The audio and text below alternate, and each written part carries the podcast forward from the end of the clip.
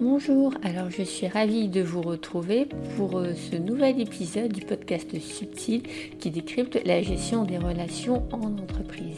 Lorsque j'ai voulu créer ce podcast, c'était un moyen pour moi euh, de proposer sous un autre média que ne sont des articles, une vision de ce que pouvaient être les différentes possibilités de gestion des relations en entreprise.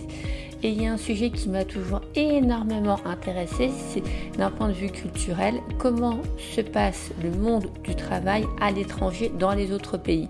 Comment est-ce que ça fonctionne, quelles sont les règles de fonctionnement? Et c'est pour ça que j'ai eu pour envie pour cet épisode d'inviter Duc. Duc euh, a habité pendant de nombreuses années au Vietnam où il a fondé une entreprise efficience de services informatiques et il navigue maintenant depuis une quinzaine d'années entre ces deux cultures françaises et vietnamiennes. Je ne vous en dis pas plus, je vous laisse écouter cet épisode. Bonne écoute. Bah, bonjour, euh, bonjour Duc. Donc bah, merci de me recevoir et merci de prendre le temps euh, pour l'enregistrement de ce podcast.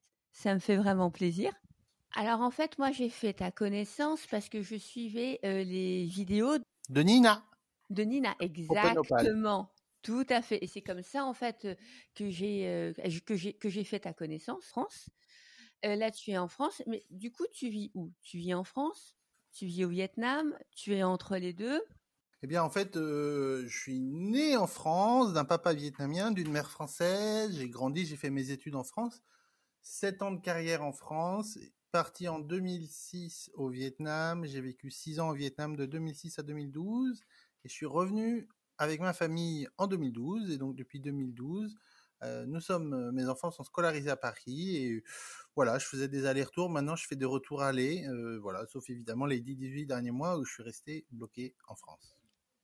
On a, on a monté en fait avec des, amis des, bananes comme moi qui sont jaunes de peau dehors et blancs dedans d'éducation, de, de, culture. On a monté une, une, entreprise de service en 2006 qui s'appelle Officience au Vietnam. Et du coup, on était beaucoup, beaucoup au Vietnam au début pour mettre en place toute cette structure. Néanmoins, les clients de cette société sont en France. À peu près 80% euh, de notre chiffre d'affaires vient de France. Et du coup, ben, il faut aller voir les clients. Alors au début, euh, tu as beaucoup de problèmes de. Pardon. Au début, il y a beaucoup de, de, travail pour mettre en place la structure et puis pas beaucoup de clients. Donc on passe 80% de son temps au Vietnam.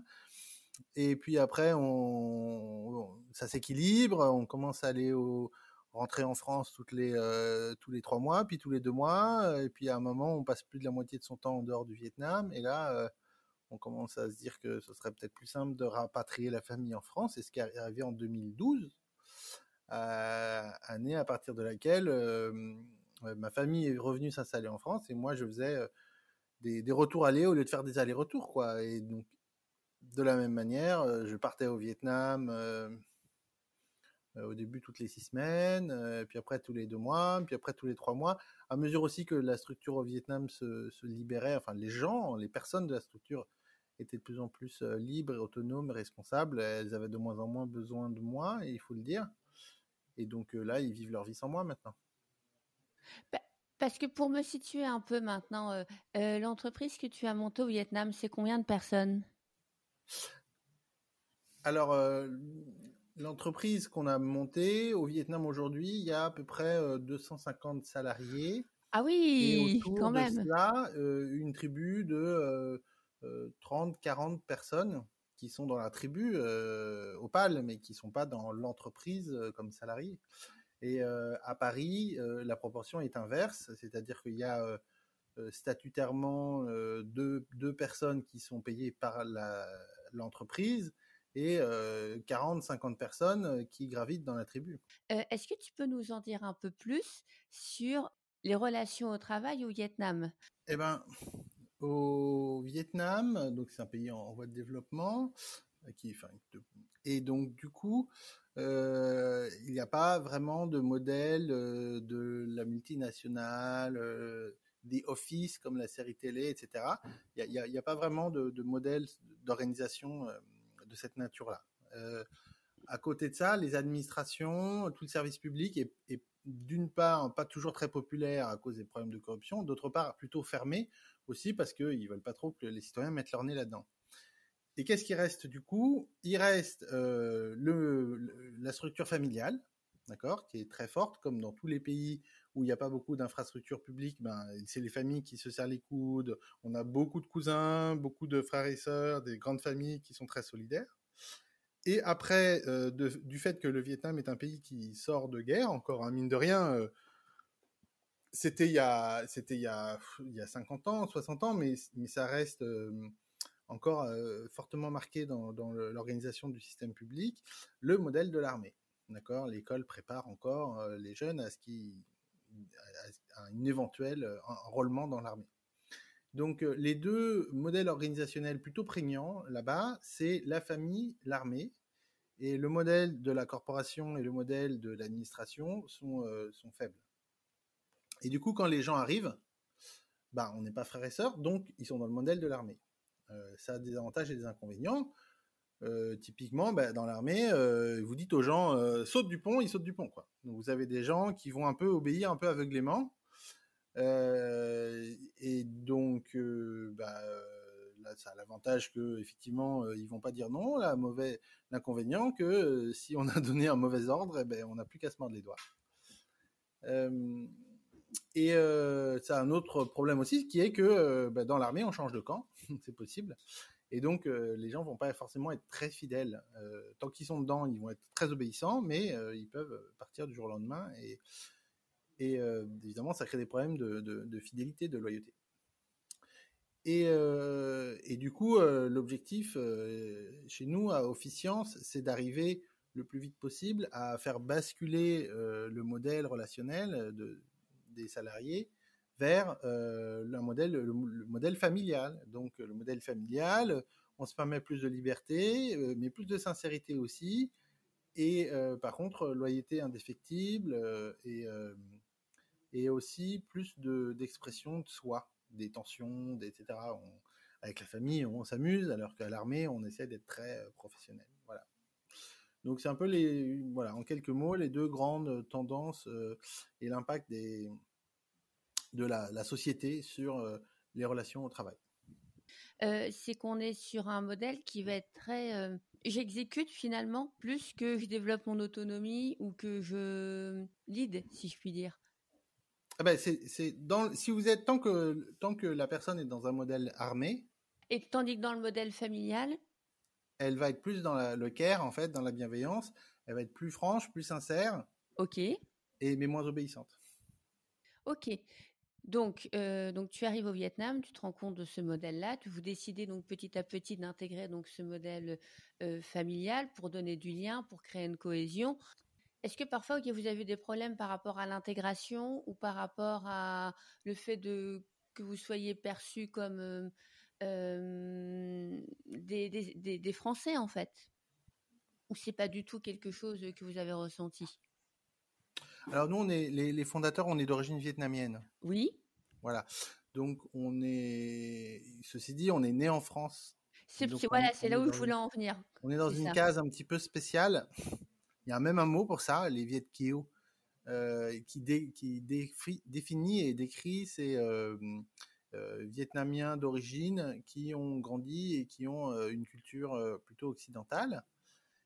Et, et là, euh, ben il y a, en gros euh, deux, deux, archétypes, j'ai envie de dire. Hein, euh, ceux qui arrivent euh, plutôt en conquérant, euh, en disant voilà, j'ai la chance de connaître les rouages du monde occidental et de l'économie de marché et je vais en profiter pour plumer tout le monde. Et évidemment, ces gens-là sont pas très bien accueillis. Hein, C'est un peu comme voilà, les colons économiques, etc.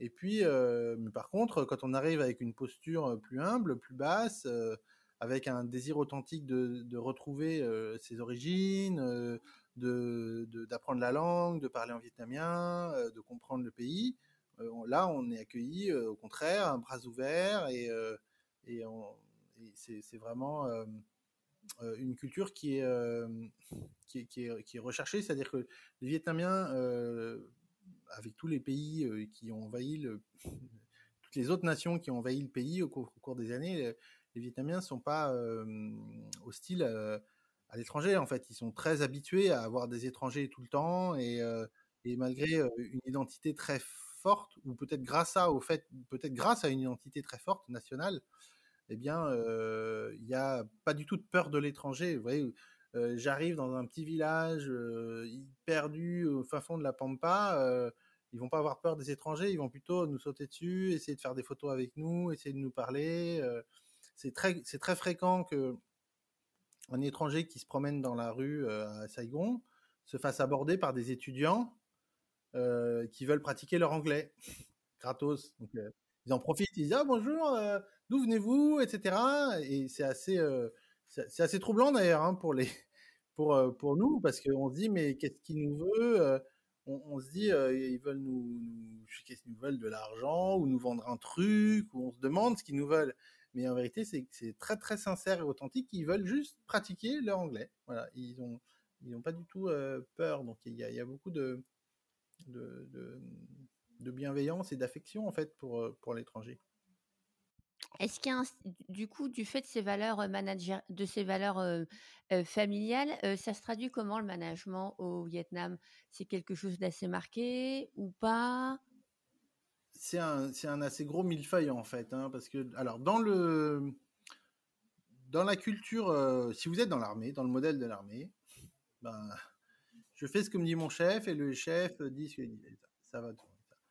Dans la culture de la famille, c'est c'est plus compliqué, mais ce qu'il faut savoir, c'est que dans la culture de la famille, on est dans un système donc confucéen et on regarde beaucoup l'âge en fait. au Vietnam, connaître l'âge de quelqu'un, c'est quasiment plus important que connaître son prénom. D'ailleurs, il y en a un tiers qui s'appelle Nguyen.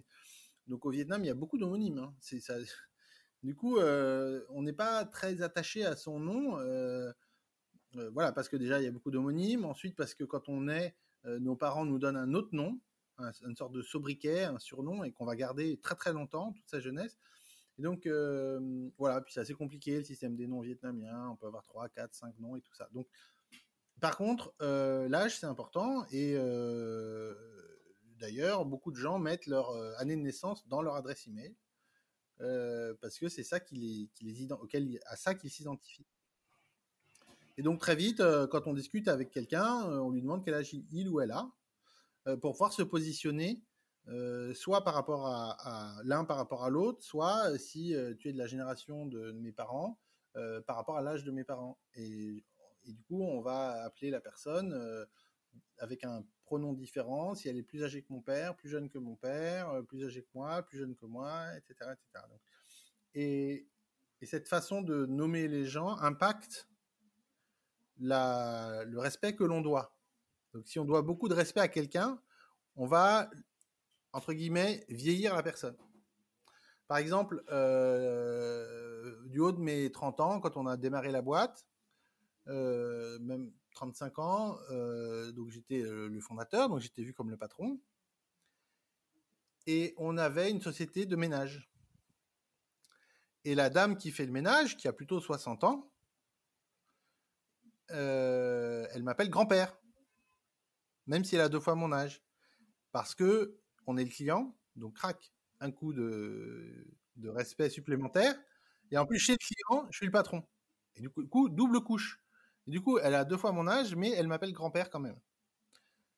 Donc voilà, c'est le genre de, Mais après, euh, elle a beau m'appeler grand-père, elle est super bienveillante avec moi et euh, on rigole bien et et très, respectueuse, hein, bien sûr, mais comme quand même je pourrais être son fils, par exemple, elle va se permettre de m'apporter un jus d'orange ou un café que j'ai pas demandé.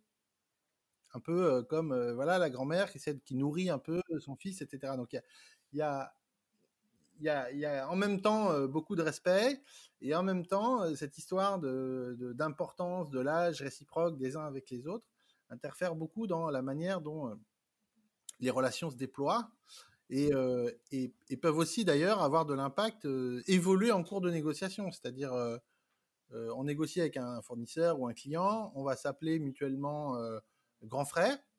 Donc je te donne du grand frère, tu me donnes du grand frère. Ça veut dire on est égaux. Et à un moment, ça commence à se crisper un peu. Alors, soit euh, je décide de mettre de la distance et je vais l'appeler peut-être jeune oncle, genre, voilà, t'es un monsieur, t'es un peu plus loin. Soit je sens que je peux passer un peu en force et je vais basculer et je vais me mettre à l'appeler petit frère. Et là, ça veut dire j'ai de l'autorité sur toi. Donc maintenant, euh, tu vas me faire mes 10% parce que euh, tu es le petit de la cour de récré. Super intéressant. Euh, quand tu te retrouves, donc tu as 30 ans, tu te retrouves à devoir recruter des personnes. C'est compliqué du coup de devoir recruter des personnes qui sont plus âgées? Alors, au Vietnam, c'était compliqué parce que quand je suis arrivé au Vietnam, j'avais 30 ans et la moyenne d'âge de la population, c'était 27 ans. Voilà, donc déjà, des gens de plus de 30 ans, c'est rare à trouver. Et en plus, là, par rapport au, à la, nature de notre métier, euh, c'était encore plus compliqué de trouver, euh, eu égard au fait qu'on cherchait des jeunes qui, qui, qui, euh, étaient partis étudier en France et l'ouverture des frontières académiques hein, pour les échanges étudiants, c'était 1999-2000. Donc, donc voilà, donc on, effectivement, on recrutait très peu de personnes plus âgées que nous. Le pays est encore très jeune. Hein. Et même, même aujourd'hui, disons aujourd'hui, euh, est-ce que ça pose souci si ton manager est plus jeune que l'équipe qu'il est censé manager? Faut forcément que tu mettes quelqu'un de plus vieux euh, c'est, un obstacle supplémentaire, oui, oui, bien sûr. C'est pas impossible, hein, mais c'est pas facile. Ouais, ouais, bah, le manager, il doit arriver à, à gérer le, le, le, fait que euh, la personne est plus âgée et donc faire attention à pas un peu lui faire perdre la face, j'ai envie de dire, euh, dans la manière dont. Ouais, c'est un peu plus délicat à gérer. Donc là, là je, je, suppose que du coup, en tant que femme là-dedans, ça doit être encore plus compliqué au Vietnam. Finalement, typiquement, une femme manager, ça doit être encore plus compliqué, non?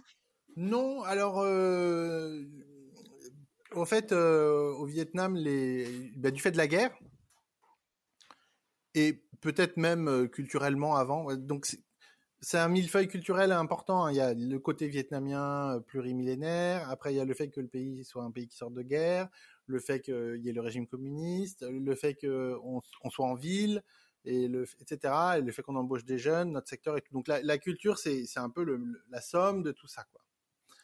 Mais euh, le Vietnam, c'est euh, c'est euh, le seul pays, par exemple, où on voit euh, des femmes euh, travailler sur des chantiers, des chantiers de construction, etc. c'est un pays où, bah, du fait de la guerre, il y a beaucoup de femmes qui sont mises à faire tous les travaux de, la ville, hein, vu qu'il n'y avait plus d'hommes. Et, donc non, les, femmes ont beaucoup de beaucoup de pouvoir. Euh, même si euh, c'est avec féminité, donc euh, parfois c'est c'est pas c'est pas confrontationnel, mais mais il y a non il y pas il y beaucoup moins de de, de problèmes dans le business voilà euh, même si il y a encore un côté macho dans la culture, dans les familles, etc. C'est ce qui m'avait semblé, c'est pour ça que je posais la question. Non, non, la, condition féminine, on n'est pas du tout dans un paradis de, égalitaire du genre au Vietnam. Mais dans le boulot et dans la méritocratie professionnelle, ça va, ouais. C'est pas, on n'est on n'est pas les derniers de la classe. Et comment est-ce qu'on en arrive dans tout ça, en fait, aux organisations Opal Comment c'est venu? Comment est-ce que tu as eu envie de, déployer ça? On arrive en 2006. En fait, c'était euh, une, quête du bonheur en fait individuelle, hein, finalement personnelle. Euh, quand on arrive, hein, honnêtement, euh, l'idée c'est de devenir le géant local des technology services et d'être la plus grosse boîte d'informatique du quartier, quoi, de l'Asie du Sud-Est. Et on démarre en 2006 euh, à la rame, hein, évidemment, c'est pas facile. 2007, ça prend. Fin 2007, on est 100. Fin 2008, on est 150. Euh, fin 2009, on est toujours 150.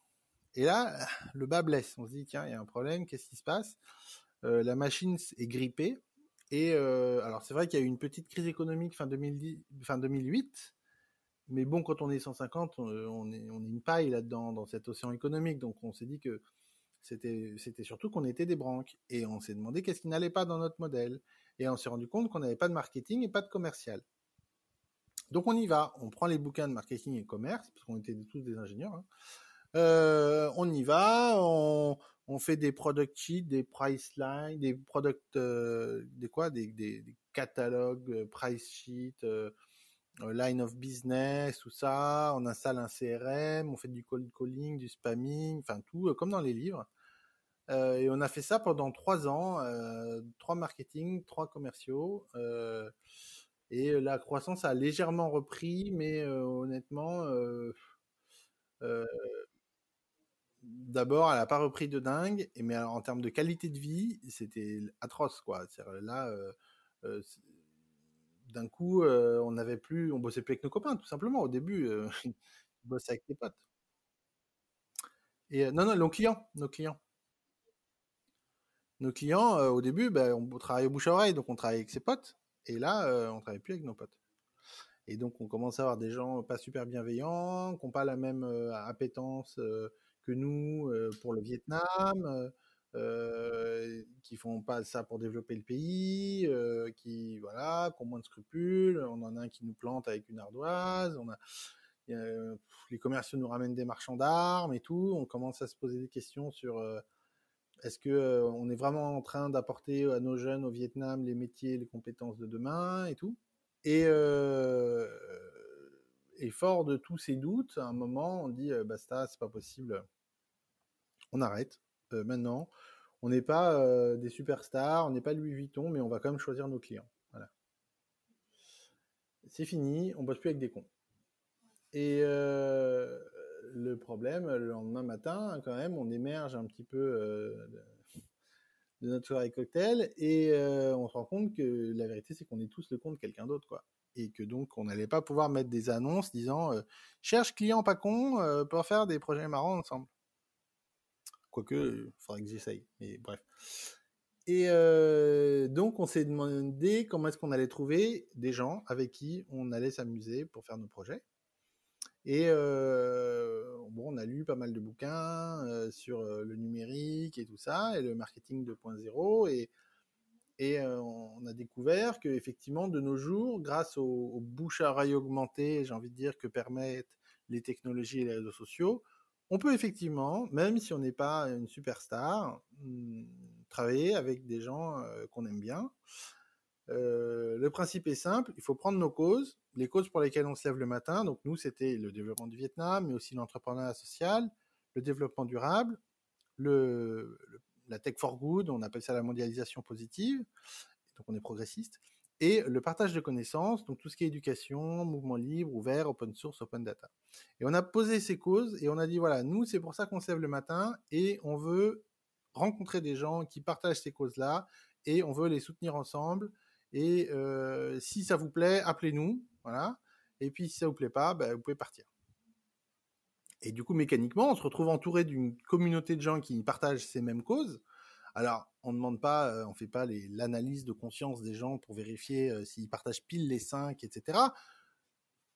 Il y en a, euh, c'est plutôt les deux premières, il y en a, c'est plutôt les deux dernières.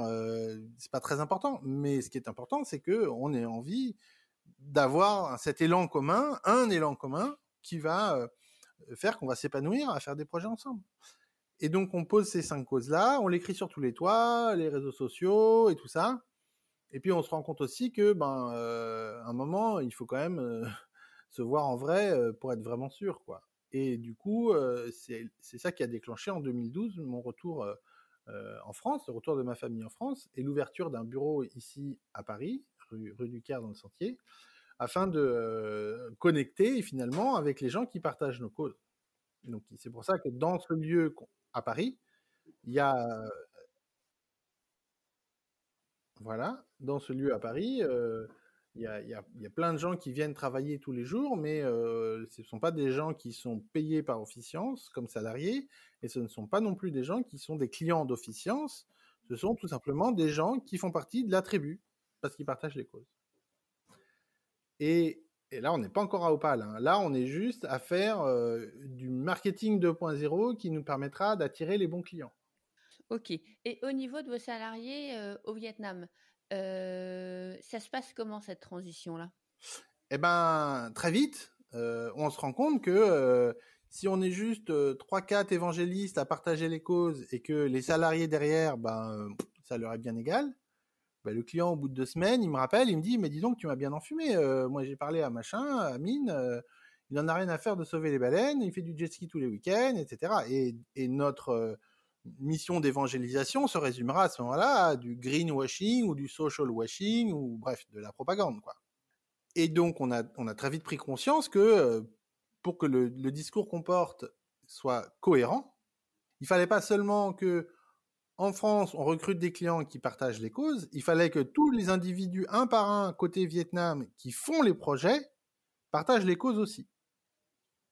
Et du coup, on a euh, laissé partir la DRH au Vietnam et on a mis en place une cellule d'évangélisation, j'ai envie de dire aussi, là-bas, qui s'appelle Community Engagement, dont la mission est de s'assurer que les gens qui travaillent sur les projets sont bien au fait des causes, supportent 2, 3, 4, idéalement les 5 causes, et se lèvent le matin pour soutenir les causes et font les projets parce qu'elles aident les causes. Et là, on est en 2013. Et là, on commence à avoir plein de nouveaux problèmes qui apparaissent. Parce que finalement, en faisant ça, c'est-à-dire qu'en faisant la promotion des causes et en mettant en lumière les salariés qui défendaient les causes le plus ardemment, qui passaient leur week-end à bloguer, à tweeter, qui allaient dans les universités pour évangéliser, etc. Donc ce qu'on appelle euh, euh, attitude over aptitude euh, en anglais. On, s'est rendu compte qu'en valorisant et en reconnaissant ces caractéristiques, on était en train de changer le système de reconnaissance de la structure, puisque dans une entreprise normale, tu cherches à maximiser ton profit, et donc plus tu pèses, plus tu es assis sur beaucoup d'argent, plus tu as de pouvoir dans la structure. Que ce soit des coûts ou des revenus, plus euh, assis, tu, contrôles de, l'argent, plus tu contrôles la destinée de l'entreprise, donc c'est logique que tu aies plus de pouvoir. Et chez nous, on était dans une logique où plus tu défends ardemment les causes, plus tu es reconnu, plus tu es mis sur le devant de la scène, plus on t'applaudit. Et plus de, facto, tu gagnes de l'influence et du pouvoir sur tout le monde. Parce que euh, l'enragé euh, qui, qui, parle tout le temps des causes et qui est tout le temps en train de passer dans les journaux ou de tweeter ou de bloguer ou de faire des groupes Facebook, etc., au moment où il dit quelque chose, tout le monde l'écoute. Et donc on se retrouve avec des jeunes qui étaient là depuis trois mois, six mois, voire euh, avant même d'avoir été recrutés, ils étaient déjà actifs sur les causes sans qu'on les paye parce que c'était leur cause qu'ils avaient dans les tripes. Hein. Donc, euh, à un moment, euh, finalement, ils décident de nous rejoindre parce qu'on a un projet qui se présente, etc. Des jeunes comme ça, qui, ben, il était difficile quand même de les payer plus que 10 ou 15% qu'un autre jeune qui avait le même diplôme de la même université, qui travaillait pour le même client et qui générait le même chiffre d'affaires, mais qui était là que pour bouffer. Et donc, euh, on avait un, problème avec notre grille de salaire, en fait, avec notre pyramide. Et on avait aussi des problèmes plus euh, verticaux, j'ai envie de dire, dans la pyramide, parce que si on a quelqu'un qui est très senior, mais qui est là euh, que pour un job alimentaire, qui n'est pas hyper engagé sur les causes, ça va créer des tensions entre lui et le jeune surengagé dont je parlais tout à l'heure. C'était un sujet aussi que je voulais si bah, dans, toute cette transformation-là, euh, s'il y avait eu beaucoup de turnover, justement, c'est ce que tu me décris. Eh ben, du coup, euh, effectivement, on, on, a tourné un peu autour de ces tensions et de ces problèmes euh, pendant pendant l'année 2013, et c'est euh, fin 2013 que la, la directrice de l'informatique, euh, que je salue au passage, Huang Han, elle s'appelait, s'appelle, euh, nous a dit, ben, si vous voulez, on peut tenter un truc, mais je vous préviens, c'est pas pyramidal. Euh, et donc on n'avait pas de meilleure idée de toute façon, donc on lui a dit banco, on lui a donné les clés, on lui a dit voilà, t'es CEO d'Officiance au Vietnam. Moi j'étais déjà en France à cette époque-là, et euh, elle a commencé à, euh, à, tenter plein de trucs avec notre de nouvelles modes d'organisation, de nouveaux modes d'organisation. On a commencé par des clusters, donc des grappes, hein, comme si c'était des, des, des, petites PME, quoi, des petites familles. Après, on est tombé sur un, système qui s'appelle Holacracy. On a, flirté un peu avec Holacracy. On a fait une formation. On a compris que c'était pas pour nous. Euh, on a passé un mois de juillet, un mois d'août, un petit peu euh, dans le flottement comme ça. Et en octobre, on est tombé sur euh, le livre de Frédéric Laloux, Reinventing Organization, qui a été comme une épiphanie en fait. Hein. On a on a lu le livre, on avait trois questions en plus à poser, on les a posées à, à Frédéric et puis et puis partant de là, on a on a écrit ensemble ce qui ça pourrait s'appeler une constitution, que nous on a appelé le handbook pour que ce soit un peu moins cérémonieux. Et, et j'ai rendu mon pouvoir de CEO à la constitution et voilà, depuis octobre 2014, on tourne, on tourne avec ça. En plus, en plus, enfin, dans ce que, dans le modèle que tu me décris, la difficulté que vous aviez en plus, c'est que vous aviez donc une organisation à revoir, mais aussi des sièges qui sont dans deux endroits, dans, qui sont séparés géographiquement, quoi. Un, un en France, un au Vietnam, donc ce qui complexifie encore le, encore la machine, si je puis dire.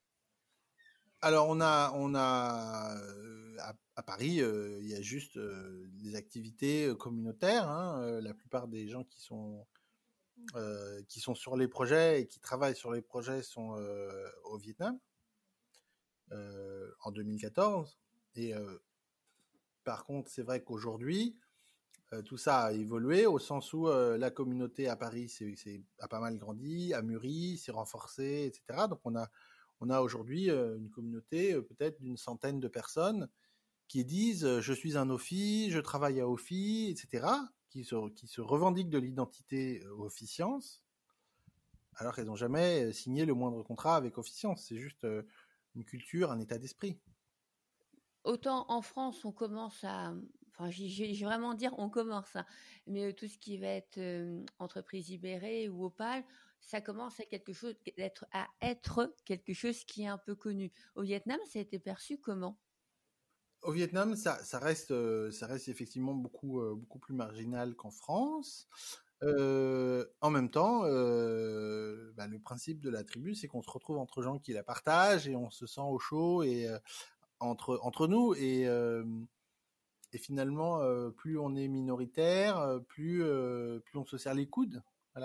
Donc, euh, on a traduit le livre de Frédéric Laloux en vietnamien.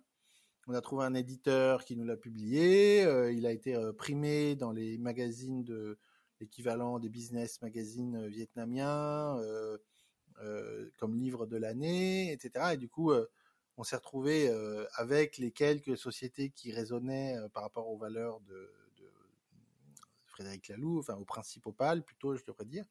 Euh, on s'est retrouvés entre nous, euh, on a nos, petits groupes Facebook et nos événements euh, régulièrement. Mais c'est vrai que on est on est plus une communauté de pratique qu'un phénomène de société. C'était mon hein. ressenti, oui. Et, je veux aussi rebondir sur quelque chose que tu m'as dit. Et à un moment, tu me disais en 2004, 2014, je crois, j'ai rendu le pouvoir. Tu l'as vécu comment ça? Ça n'a pas été pour, certains fondateurs, ça pourrait être dur en fait de se dire je lâche les clés et, je perds le contrôle de ce qui se passe, je, perds ce que j'ai créé. Tu, tu l'as as fait comment? En fait, c'était assez progressif. en déjà en décembre 2013, on avait donné les clés à la, patronne de l'IT. Hein. Donc on était encore en mode pyramidale, mais c'était déjà elle qui pilotait le navire. Et donc quand je dis j'ai rendu mon pouvoir, c'est-à-dire qu'on a un peu formellement acté quelque chose qui déjà de facto était déjà dans la réalité. Hein. C'est juste qu'on a dit bon ben voilà, maintenant qu'on a cette constitution, voilà, on a même réfléchi à faire une cérémonie. Finalement, ça s'est jamais fait parce que c'était peut-être un peu too much. Mais c'est finalement quelque chose qui s'est fait assez progressivement. Après, là, on est, je suis tout seul à en parler, mais la vérité, c'est que Officiance, je l'ai pas monté tout seul, donc ça a toujours été, ça a toujours été une œuvre collective. On, dans, le narratif, euh, on dit qu'on est deux ou trois cofondateurs, mais la vérité, c'est que avant même de monter la boîte, on avait identifié une demi-douzaine de personnes avec qui on avait envie de monter cette boîte, sauf que quand on démarre, on n'a pas besoin d'être une demi-douzaine. Donc on les a appelés au fur et à mesure que la boîte grossissait, ils sont venus nous rejoindre à l'année 2, à l'année 3, mais euh, s'il y avait eu euh, la nécessité qu'ils viennent au premier jour, ils seraient venus au premier jour. Donc voilà, ça, a toujours été un mouvement quand même de, de, de, groupe, quoi, d'équipe. Et euh, je me demandais si il y avait des modalités spécifiques de, de régulation des tensions euh, dans, une, dans une entreprise opale. Eh ben, le, la consigne de Frédéric Laloux, enfin de, le principe opal hein, de Frédéric Laloux sur la gestion des tensions, c'est trouver une personne au milieu entre les deux personnes en tension et puis agrandir le cercle. Donc en fait, c'est ce qu'on a posé. On a dit voilà comment il fait, voilà comment faire. Et puis maintenant, euh, ensuite se développe, je dirais, euh, au, cas par cas euh, des euh, solutions. La première fois, c'est un peu douloureux, c'est un peu compliqué. Et puis la deuxième fois, la deuxième personne qui a, qui a, le même sujet, ben, elle va voir la première, elle s'en inspire, elle copie. Et puis la troisième fois, la quatrième fois, c'est de plus en plus facile. Et, après, ça devient un process. Ben, c'est ouais, voilà. Enfin, on appelle ça plutôt un rituel ou une tradition parce, voilà, parce que c'est pas, euh, on n'est pas parti d'une feuille blanche, on a écrit le process et après on a fait, on a plié tout le monde au moule. Voilà, c'est plutôt quelque chose qui se fait et, et, après qui devient de plus en plus difficile de d'y résister parce que tout simplement les gens vont de manière très ingénue s'étonner en disant ah mais pourquoi t'as pas fait comme tout le monde en fait? On recrute comment? Parce que je pense que tu dois avoir un, on doit avoir un process de recrutement qui est assez particulier dont on va s'intéresser à la personne, mais aussi justement la questionner sur sa vision, sur ses valeurs et s'assurer qu'elle soit alignée avec celle de l'entreprise. Eh ben, on est dans un processus d'évangélisation continue avec cette équipe d'évangélisation. Donc, euh, au travers de, ces actions, des actions de cette équipe, on se fait connaître et on essaye de, le plus possible faire la promotion de nos causes et rencontrer des gens qui sont alignés avec. Euh, mais de l'autre côté, parfois, on a besoin de recruter euh, un développeur Android euh, sous deux semaines. Et donc, on a parfois des gens qu'on recrute un peu de manière contrainte par des, impératifs projets. Et dans ce cas-là, on fait de notre mieux pour trouver la personne qui partage les causes. Et parfois, on rencontre des gens, on s'adore c'est le coup de foudre ou au contraire euh, on met du temps à se, tourner autour, mais en tout cas petit à petit on ou rapidement on se connaît de mieux en mieux et puis à un moment euh, on cherche un moyen de bosser ensemble parce qu'on a envie de bosser ensemble et du coup euh, quitte à inventer un projet on y va quoi. là de mon côté j'ai un peu fait le tour. Est-ce qu'il y a d'autres sujets, d'autres thèmes que toi tu as envie d'aborder? En fait, le, le j'ai envie de dire la racine euh, sur laquelle euh, on a bâti notre notre arbre, euh, qui, qui, qui, est inspiré euh, du vivant toujours. Hein, c'est après avoir lu Frédéric Laloux, on, s'est dit ok. Donc en fait, la forêt n'est qu'une somme d'arbres en fait. L'entreprise l'outil personne morale n'est qu'un concept qui nous sert euh, quand on en a besoin, mais sinon, euh, elle, n'existe pas. C'est un rêve commun. Par contre, ce qui existe, ce sont les gens, ce sont les arbres. Et donc, en fait, ce qui nous intéresse, c'est comment, euh, de personne à personne, on interagit quand on est pleinement humain, et pas comme on, quand on est le rouage d'une machine. Et on identifie dans nos relations interpersonnelles, de d'humain à humain, euh, cinq types d'interactions. Euh, trois euh, que j'appelle non marchandes et que, qui sont très organiques et qui ne sont pas des inventions de l'homme d'ailleurs, et deux que j'appelle les interactions marchandes, les flux marchands, euh, bah, on connaît bien. Hein, donc un jour, quelqu'un a planté une clôture et dit ce terrain m'appartient, tout ce qui en sort m'appartient. Il a inventé la propriété privée et depuis on peut échanger des biens. Et puis un jour, mes pommes qui sortent en octobre et tes fraises qui sortent en mai, ah bah mince, on peut pas faire la transaction tout de suite, je vais te donner mes pommes et puis tu vas mettre sur un bout de papier que tu me dois quelque chose et puis tu me les paieras en mai. Et du coup, on a inventé la monnaie et les flux financiers. Donc on a ces deux flux marchands, les flux financiers, mais qui sont des inventions de l'homme, mais à côté de ça, heureusement, on a les trois flux non marchands, euh, que sont les émotions, la connaissance et la confiance qui sont d'ailleurs qui sont d'ailleurs pas seulement humains, hein, parce que si vous avez un, un, le lion qui se jette sur le troupeau de gazelles, il y a un chef du troupeau de gazelles qui a la confiance de tout le monde, qui a une, la réputation même, qui va partager la connaissance du lion, qui va créer de la peur, qui va leur sauver la vie. Mais bon, ces flux non marchands, je les appelle humains par, souci de simplification, et je les appelle non marchands parce que, contrairement aux flux marchands, ils sont abondants. Autant quand je vous donne quelque chose, une pomme, ben, je ne l'ai plus. Autant quand je vous partage une information, ben, je la perds pas. Je la partage à 10 personnes, elle se démultiplie. Ensuite, ils sont pas mesurables, ils sont subjectifs. Je veux pas dire j'ai 12,37 de confiance dans mon médecin, puis si c'est pour réparer ma mobilette, ce sera autre chose. Et enfin, ils sont impermanents. C'est-à-dire que je, ne sais, je ne peux pas prédire, par exemple, de quelle humeur je vais me sentir demain quand je vais me réveiller.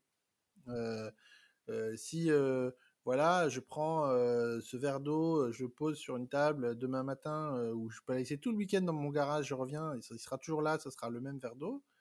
alors que toi, si je t'enferme dans un garage pendant deux jours, normalement, à moins d'être mature Ricard, tu seras de moins bonne humeur qu'au début. Quoi.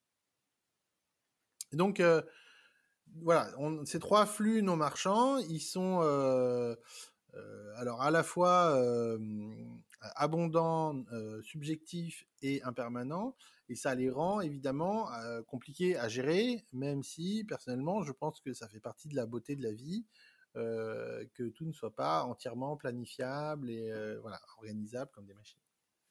Mais pour les voilà, mais pour les besoins de l'économie, Frédéric Taylor, au début de la, période industrielle, a proposé ce qu'il a appelé l'organisation scientifique du travail, et qui consiste en fait à, pas seulement à séparer la conception de l'exécution, mais aussi à inventer ce concept de vie professionnelle et de vie personnelle. Et dans la vie professionnelle, on n'a que de flux, les flux marchands, et on est prié de se considérer comme des, des, rouages d'une machine, d'un engrenage, et on ne pleure pas parce qu'il faut être professionnel au bureau, on va pas se faire confiance, on va signer des contrats garantis par l'État, etc. Et une vie personnelle où on va avoir nos cinq flux, hein, parce qu'on gagne quand même un salaire, mais après on développe des amitiés, on, a nos, émotions, etc., Et donc on a on a vécu et on a développé, on a atteint un niveau de, sophistication incroyable dans la maîtrise des flux marchands. Euh, vous avez des, les, pommes du marché Montorgueil qui viennent de Chine, qui sont plus, moins chères que les pommes de Lorraine. Et, euh, et en même temps, euh, sur les flux non marchands, dans notre vie personnelle, bon, ben, Rimbaud, Verlaine, ça nous fait pleurer comme avant, etc. a des amis plus répartis sur toute la planète, mais on n'en a pas tellement plus parce que nos cerveaux, voilà, ils n'ont pas explosé comme à, la même mesure de nos capacités industrielles, où avant il fallait 12 ouvriers pendant 6 mois pour faire une voiture, et puis aujourd'hui, un ouvrier, il appuie sur des boutons, toutes les 2 minutes, a une voiture qui sort. Donc, le, paradigme opale, en fait, en, appelant à, revenir à des, principes du vivant dans nos activités productives, aussi communément appelées le travail, en fait, appelle à réintégrer les flux non marchands dans cette sphère productive. Ce qui a pour conséquence, du coup, de nous réaligner, puisque du coup, j'ai n'ai pas une vie avec deux flux, une vie avec cinq flux, j'ai plus qu'une seule vie avec mes cinq flux. Et donc, si j'aime le bleu au bureau, j'aime le bleu euh, à la maison, je suis cohérent, je suis aligné. Euh, et tout le monde le sait, parce qu'en plus, le monde devient transparent. Et c'est ce que c'est ce que Frédéric Laloux appelle la wholeness en anglais, qu'on a un peu de mal à traduire. Et, et, ça change évidemment profondément nos relations de travail, puisque du coup, on est invité à démarrer nos réunions avec une minute de méditation, du centrage, de la météo intérieure. Il devient acceptable de partager ses émotions. ce qui apporte une certaine satisfaction au sens où ben, on se retrouve mieux aligné avec soi-même, voilà. Euh, mais ça ne veut pas dire que il y a moins de conflits et que c'est toujours euh, plus agréable parce que c'est pas le monde des bisounours et ça veut dire qu'au contraire euh, les conflits au lieu de se les garder dans l'estomac et de les larver de faire la tête basse et, de finir parfois par craquer au bout de X années ben là les conflits on les sort on les met sur la table on les traite et et voilà, c'est pas c'est pas toujours agréable sur le coup, mais ça se mérite de permettre d'être aligné en fait avec soi-même. C'est compliqué. En fait, ce qui est aussi compliqué, je trouve, c'est quand tu as une entreprise qui grossit, c'est à maintenir et qui du coup grossit, se structure, mmh c'est à maintenir ta raison d'être, ta vision et des valeurs en même temps que la croissance de l'entreprise. Et c'est là où des fois on perd l'alignement, où certaines sociétés perdent l'alignement. Ben, la, la, vérité, c'est qu'on n'a pas cru. Hein. On est toujours 250 depuis, depuis 5 ans, euh, depuis 7 ans, on est toujours 250. Mais est-ce que c'est votre souhait aussi de croître? Ben, Notre souhait, c'est d'être une grande forêt, mais pas d'être le plus grand arbre de la forêt. Ok. Dans une forêt, euh, les arbres, à bout de 5 mètres ou 3 mètres, j'en sais rien, enfin, il y a un moment où l'arbre, il s'arrête, il a sa taille naturelle, quoi.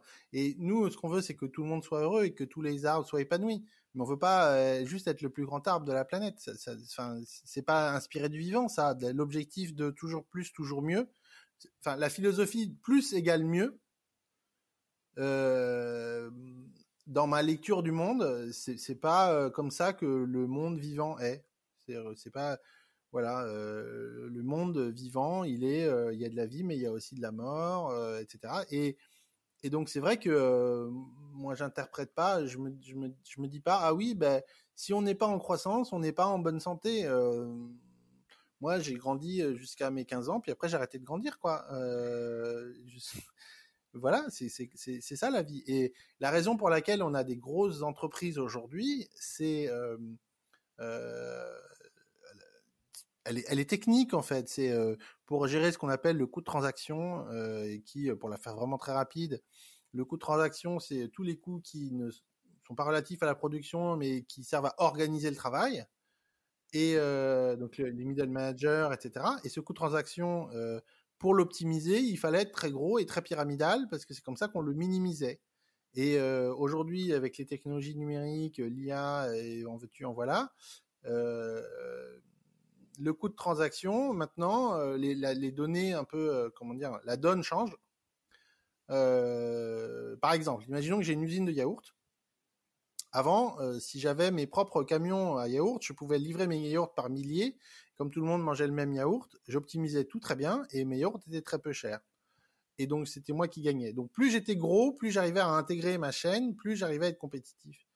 Et aujourd'hui, euh, celui qui a des flottes de camions juste pour porter des yaourts, ben il est bien mal parce qu'en face de lui, il y a une startup qui fait de l'optimisation de circuits de camions réfrigérés, qui optimise le remplissage des camions, qui vont du coup transporter euh, moitié yaourt, moitié crème fraîche, moitié etc. et des fromages, et qui vont faire que euh, la circulation va être optimisée, non pas si moi j'ai mes propres camions, mais si je je laisse une plateforme optimiser la circulation des camions. Donc c'est le voilà, on connaît hein, toutes ces histoires d'ubérisation et de plateformes. Et donc en, fait, la, dynamique du marché actuel n'est plus en faveur des entreprises euh, énormes en fait. Elle, est en faveur d'entreprises plus petites.